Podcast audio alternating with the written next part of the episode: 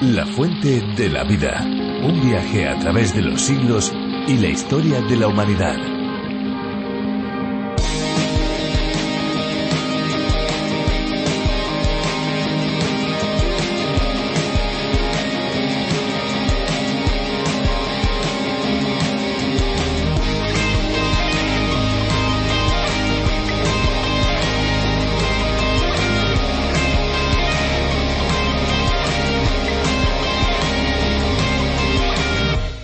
Agua destilada es aquella que está libre de impurezas y minerales a diferencia del agua embotellada o del grifo. De ahí que se utilice para múltiples usos como aparatos que utilizan agua, como por ejemplo un humidificador. Otro uso del agua destilada es para tratamientos de belleza a fin de limpiar el rostro, sin olvidarnos del agua para la plancha, aunque en este caso dependerá de la dureza del agua de la región.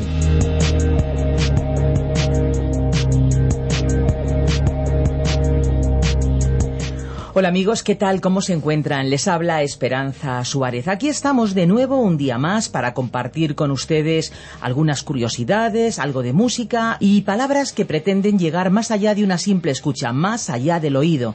Nuestro deseo es que la palabra de Dios pueda penetrar en lo más profundo del corazón de cada uno de nuestros oyentes. Así pues, comenzamos con una palabra de agradecimiento. Pues sí, amigos, gracias de verdad, muchas gracias por subir con nosotros una vez más a este tren radiofónico que nos llevará por un corto viaje con una duración de 30 minutos por las páginas del fascinante libro de los libros, el libro por excelencia, la Biblia. Les habla, les saluda Fernando Díaz Sarmiento. Esto es La Fuente de la Vida. La Fuente de la Vida es una adaptación para España del programa A través de la Biblia, ideado por el doctor John Berno Magui, que desde 1967 comenzó a transmitir a través de las ondas el mensaje de la Biblia de manera sistemática, desde Génesis hasta Apocalipsis.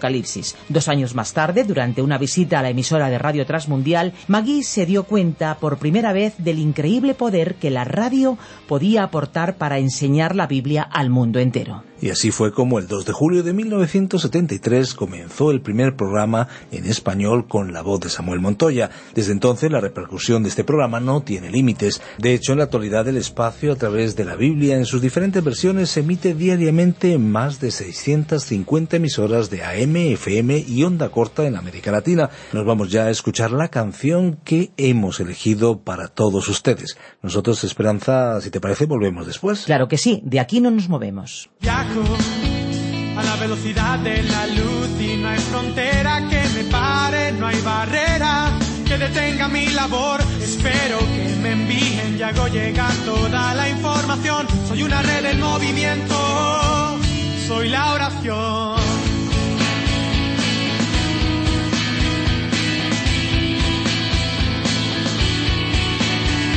Yo tengo wifi desde que se inventara el ordenador. No me hacen falta cables ni enchufes. Me conecto al corazón, envío tus mensajes, aunque no haya teclado ni ratón. Soy un canal de alto voltaje, soy la oración.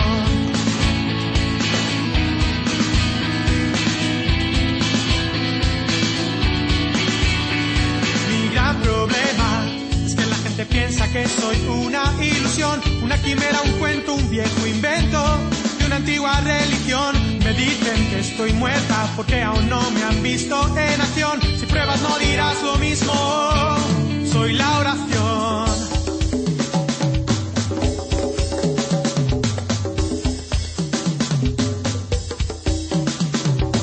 Él me puso en vuestras manos a vuestra entera disposición y su intención fue que me usarais más que a la televisión. Yo soy un don sublime puedo transformar tu situación. Hazte un favor y manda a Dios un email.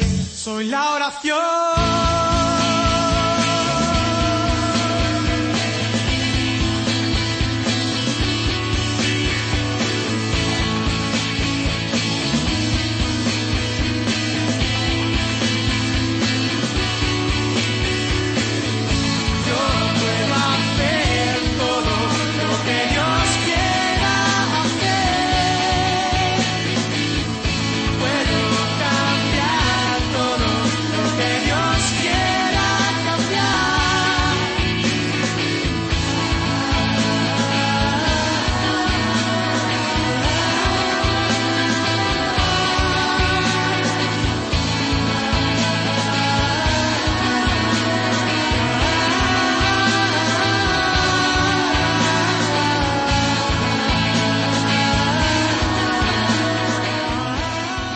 Una de las actitudes más negativas que encontramos es la de aquellos que tratan mejor a los que tienen una posición social destacada o unos cuantos ceros de más en sus cuentas bancarias. Este sin duda es un comportamiento de claro favoritismo que da la impresión de que tiene intereses por detrás. En la carta de Santiago encontramos una podríamos decir, reprimenda del autor para aquellas personas que actúan así en el ámbito de la Iglesia. Lo encontramos en el capítulo 2, pero el escritor no se queda solo en pocas palabras, sino que va más allá y habla de una manera contundente. Descubramos juntos lo que Dios nos quiere enseñar a través de estas palabras registradas en el Nuevo Testamento, donde se nos invita y se nos exhorta a no hacer acepción, diferencia, de personas se nos dice no a los favoritismos. Escuchamos directamente ya a Virgilio Bagnoni, pero antes les invitamos a considerar nuestras vías más inmediatas de comunicación, como es el 601 2032 65 es nuestro WhatsApp. Pueden enviarnos un mensaje de texto o un mensaje de voz con el prefijo más 34 desde cualquier parte del mundo.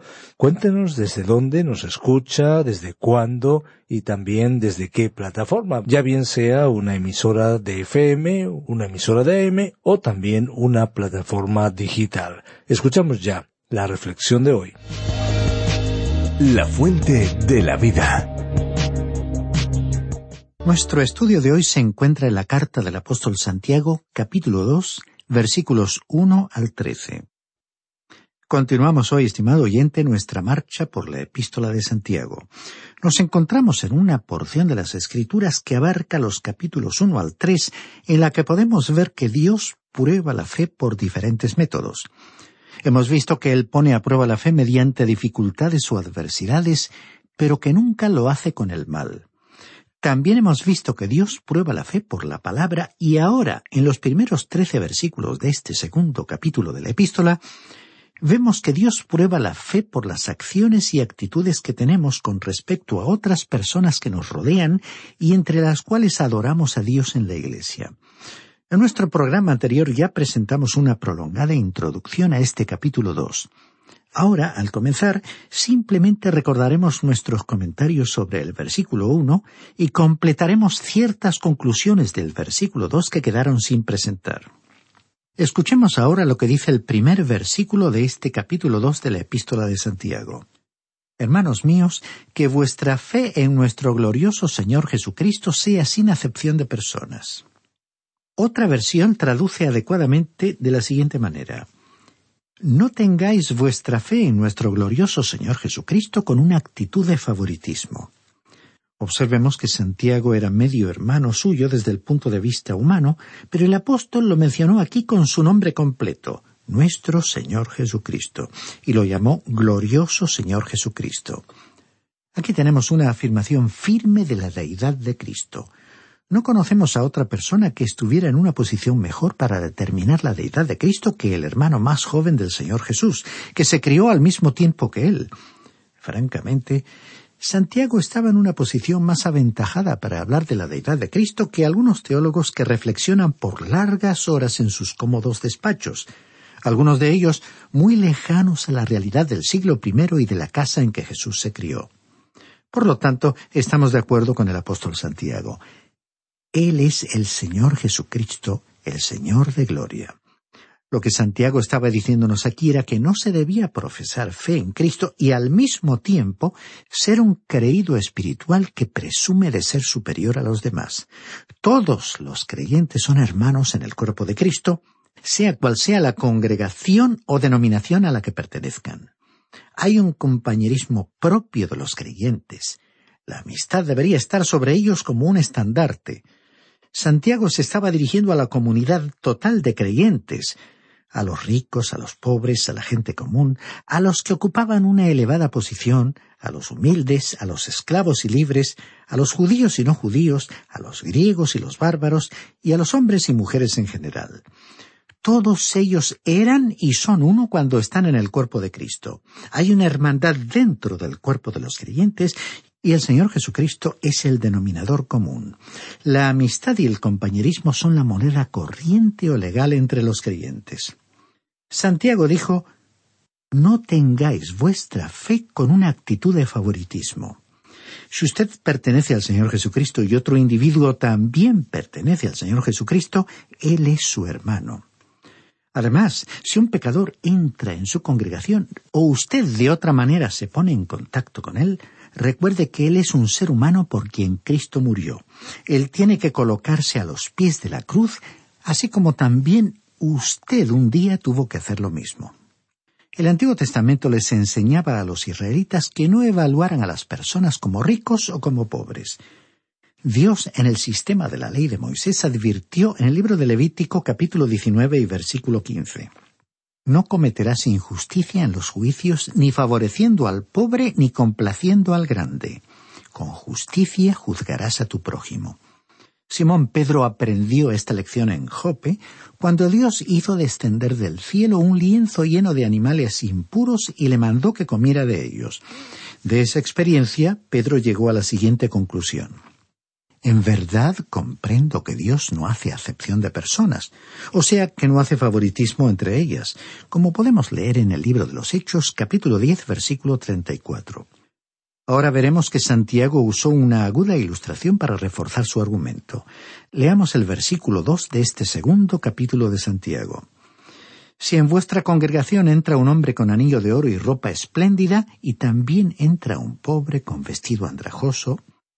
Aquí la palabra congregación significa sinagoga.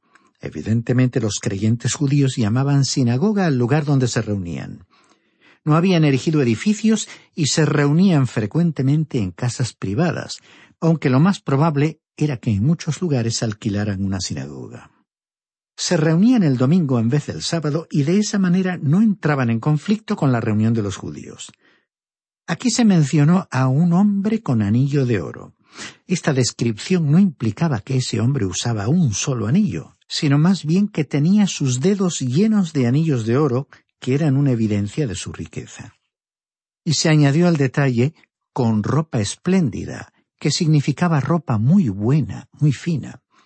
Ese individuo estaba haciendo ostentación y su ropa destacaba el contraste con la ropa del pobre. Tenemos que admitir que muchos que profesan ser creyentes o cristianos en la actualidad asisten los domingos a la iglesia como quien va a un acto social y su motivación principal es que les vean y verse con otras personas con quienes se llevan bien. De esa manera, desean continuar formando parte de ese círculo social y el punto principal de contacto del grupo se encuentra en la reunión habitual de la Iglesia. Las personas que participan de esa manera de la alabanza y reciben la palabra de Dios esperan un servicio religioso entretenido, que la palabra no los inquiete y que los detalles de ese programa no les aparten de una cómoda observación, como si fueran menos observadores de la marcha de la Iglesia y de las vidas de los demás. Este versículo nos recuerda el contraste que puede observarse en el relato del Evangelio de Lucas capítulo 16, versículo 19, en el cual el Señor Jesucristo nos habló de la verdadera historia del hombre rico y Lázaro, que comenzaba diciendo había un hombre rico que se vestía de púrpura y de lino fino y hacía cada día banquete con esplendidez. Había también un mendigo llamado Lázaro que estaba echado a la puerta de aquel lleno de llagas y ansiaba saciarse de las migajas que caían de la mesa del rico, y aun los perros venían y le lamían las llagas. En nuestro pasaje, el apóstol Santiago resaltó en el contexto de la congregación cristiana en el ámbito de la Iglesia el marcado contraste entre dos hombres situados en ambos extremos de la escala social. En nuestra época es evidente que las diferencias sociales no pueden distinguirse con tanta facilidad en la forma de vestir, teniendo en cuenta que muchas personas acuden a la iglesia con ropa informal y cómoda. Continuemos leyendo el versículo tres de este segundo capítulo de esta epístola. Y miréis con agrado al que trae la ropa espléndida y le decís, siéntate tú aquí en buen lugar. Y decís al pobre, quédate tú allí de pie o siéntate aquí en el suelo. Esta situación en nuestro tiempo equivaldría a hacer sentar a las personas pobres en los últimos lugares cerca de la puerta o simplemente haciéndolos permanecer de pie si la capacidad del templo estuviera colmada. En nuestra sociedad evidentemente no suelen presentarse tales situaciones de discriminación, pero en aquellos tiempos de la Iglesia primitiva seguramente había lugares reservados al frente, en los lugares más visibles, para las personas que por medio de su forma de vestir exhibían ostentosamente su alto nivel en la sociedad. Continuamos leyendo el versículo cuatro. ¿No hacéis distinciones entre vosotros mismos y venís a ser jueces con malos pensamientos? Como ya dijimos, Santiago continúa enfatizando la discriminación existente entre los cristianos de la época, así como descalificando las intenciones de los que promovían esas diferencias en el trato entre creyentes.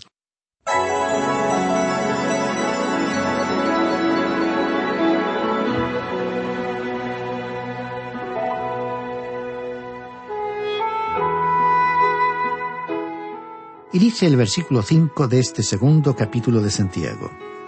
Hermanos míos amados, oíd. ¿No ha elegido Dios a los pobres de este mundo para que sean ricos en fe y herederos del reino que ha prometido a los que lo aman? Observemos que el apóstol se dirigió a ellos como hermanos míos amados, oíd. Aquí queda claro que él consideró que estaba hablando a cristianos, a creyentes. En el pasado y a veces en etapas de la historia de la Iglesia, los creyentes de pocos recursos han sido mirados con desprecio, ignorados o tratados con la cortesía mínima requerida por la educación. Sin embargo, muchas de esas personas han sido las más ricas espiritualmente en una iglesia. Quizás usted haya oído algo de lo mucho que se dice en la palabra de Dios en cuanto a los pobres, Dios ha señalado claramente desde el libro de Génesis hasta el de Apocalipsis que Él tiene interés en los pobres y les ha tratado con gran consideración. No importa a qué ciudad o región del mundo nos refiramos, es evidente que las personas de menos recursos o que han traspasado el umbral de la pobreza no suelen recibir un trato justo o considerado. Mientras las personas sigan siendo seres humanos naturales que no han nacido espiritualmente de nuevo, los pobres ocuparán en este mundo un lugar inferior en varios aspectos de la vida social. De esta manera, la única esperanza para ellos es el Señor Jesucristo. Escuchemos lo que la Biblia dice al respecto. En el libro de Job capítulo 5 versículo 15 leemos Él libra de la espada al pobre, de la boca de los malvados y de la mano del violento. Por eso el necesitado tiene esperanza. Y también en el capítulo 36 del mismo libro de Job, versículo 15, leemos, Al pobre librará de su pobreza, en la aflicción despertará su oído. Después, en el Salmo 9, versículo 18, leemos lo siguiente. El menesteroso no para siempre será olvidado, ni la esperanza de los pobres perecerá perpetuamente. También en el Salmo 68, versículo 10, leemos, los que son de tu grey han morado en ella, es decir, en tu presencia, en tu heredad. Continúa diciendo el texto bíblico, por tu bondad, Dios, has provisto para el pobre. Y el Salmo 69, versículo 33 dice, porque el Señor oye a los menesterosos. Y también en el Salmo 72, versículos 12 y 13 leemos, él librará al menesteroso que clame y al afligido que no tiene quien le socorra. Tendrá misericordia del pobre y del menesteroso. Salvará la vida de los pobres. Y después, en el Salmo 102, versículo 17, leemos.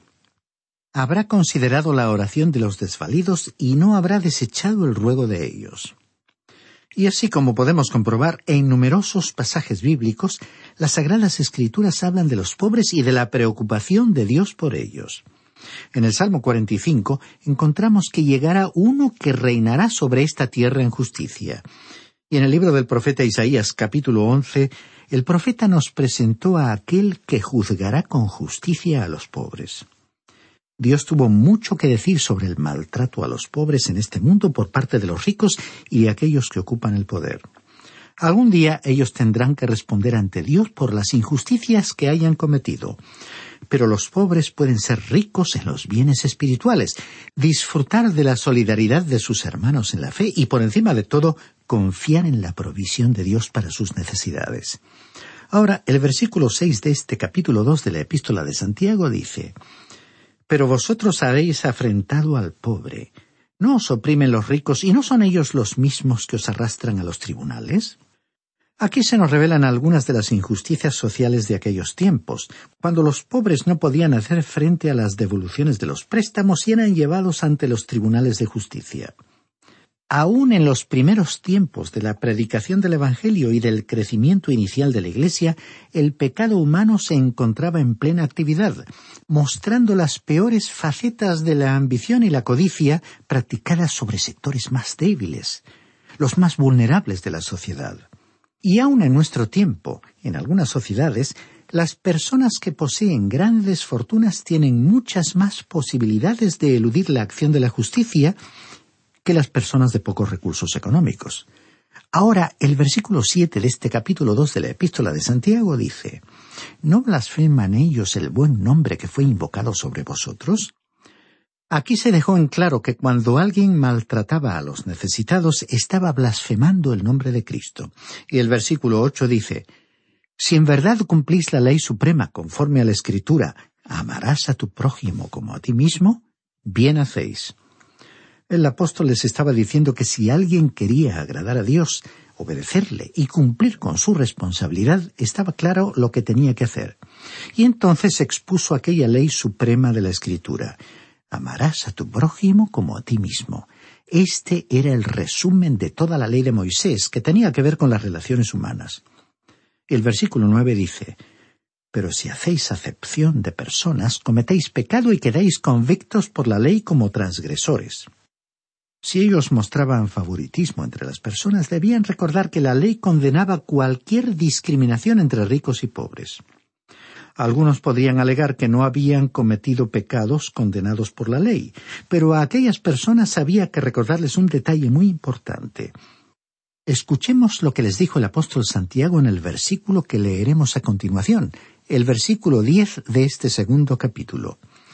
Porque cualquiera que guarde toda la ley, pero ofenda en un punto, se hace culpable de todos. Aquí Santiago no quiso decir que si uno había quebrantado un mandamiento, los había quebrantado todos. El apóstol estaba diciendo que uno era culpable de quebrantar los mandamientos, no importando cuál de ellos había quebrantado. Por ejemplo, un hombre podía estar en la cárcel como un asesino, mirar hacia el otro lado del pasillo y decirle a otro prisionero Bueno, yo no soy un ladrón, nunca he quebrantado esa ley. Y aunque sí fuera, de todas maneras, estaba preso como asesino. Pero, estimado oyente, no es necesario ir a la cárcel para encontrar estas actitudes. Usted encontrará individuos en la sociedad, en la vida normal, que miran con desprecio a otras personas porque creen no haber cometido faltas graves ni injusticias tan graves como ellas. No olvidemos que todos nosotros estamos ante Dios como personas que de alguna u otra manera hemos quebrantado la ley. Ahora el versículo once de este capítulo dos de la epístola de Santiago dice Pues el que dijo no cometerás adulterio, también ha dicho no matarás. Ahora bien, si no cometes adulterio pero matas, ya te has hecho transgresor de la ley. O sea que al quebrantar una ley específica, uno se convertía en un transgresor, en alguien que había violado la ley. Y el versículo doce añadió Así hablad y así haced, como los que habéis de ser juzgados por la ley de la libertad. Aquí vemos que la ley de la libertad es la ley de Cristo. El Señor Jesús dijo en el Evangelio de Juan capítulo 14 versículo 15, Si me amáis, guardad mis mandamientos. ¿Cuál fue su mandamiento? Lo leemos en el mismo Evangelio de Juan capítulo 15 versículo 12, donde él dijo, Este es mi mandamiento, que os améis unos a otros como yo os he amado. Y ahora, en el versículo trece de este capítulo dos de la carta de Santiago, leemos Porque juicio sin misericordia se hará con aquel que no haga misericordia, y la misericordia triunfa sobre el juicio. Estimado oyente, necesitamos reconocer hoy que considerarnos superiores a otros y mirarlos con desprecio constituye una actitud pecaminosa. No importa quiénes sean esas otras personas, ante Dios ellas se encuentran en el mismo nivel que nosotros. Somos todos pecadores y necesitamos acudir al pie de la cruz para aceptar al Señor Jesucristo como Salvador. Se cuenta que hace muchos años en Londres había un joven predicador muy elocuente que en cierta ocasión fue invitado a visitar un hogar muy prominente donde tendría lugar un programa musical especial. En ese programa se presentaba una joven que estaba entusiasmando a toda la ciudad de Londres por su forma de cantar y actuar. Cuando ella finalizó su actuación de la noche, recibió una gran ovación de los presentes y entonces el joven predicador comenzó a abrirse paso a través de la multitud que se había reunido alrededor de ella para felicitarla y aplaudirla.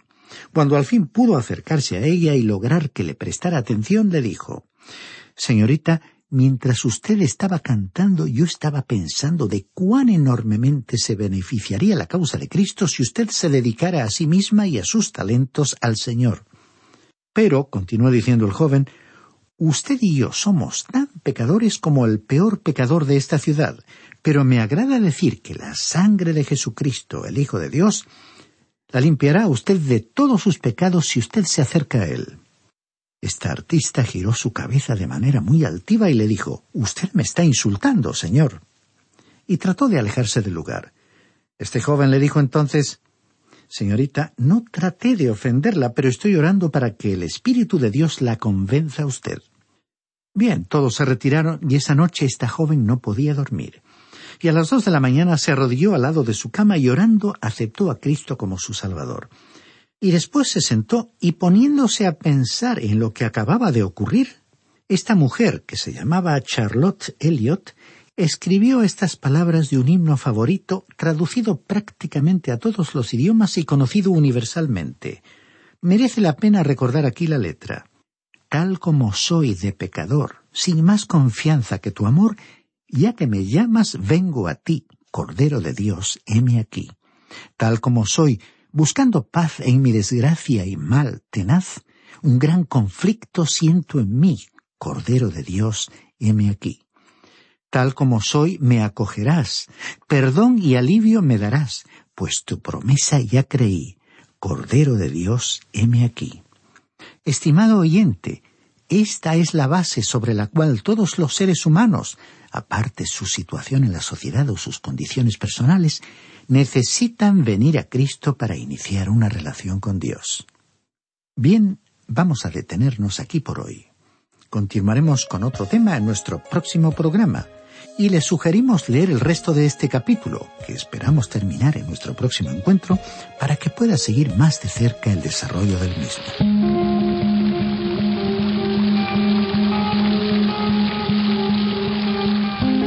Interesantísimo el programa de hoy, ¿no creen? Sencillo pero profundo. Sin duda ha sido un tiempo muy bien invertido, un tiempo que agradecemos que lo hayan pasado junto a nosotros y por supuesto damos gracias de todo corazón a aquellos que nos ayudan para que este programa llegue hasta donde usted se encuentra.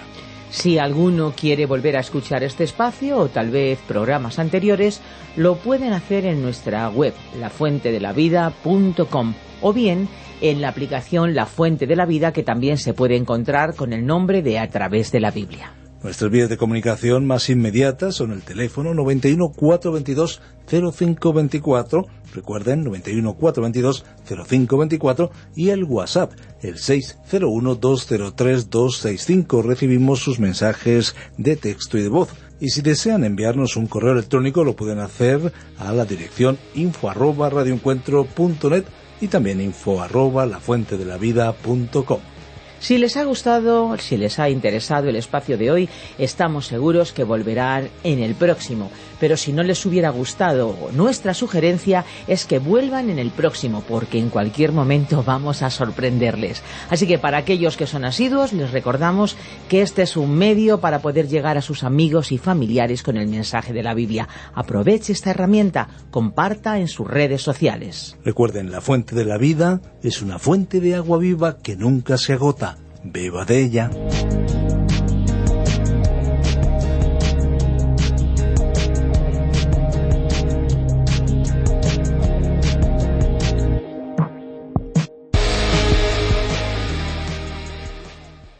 Este ha sido un programa de Radio Transmundial producido por Radio Encuentro, Radio Cadena de Vida.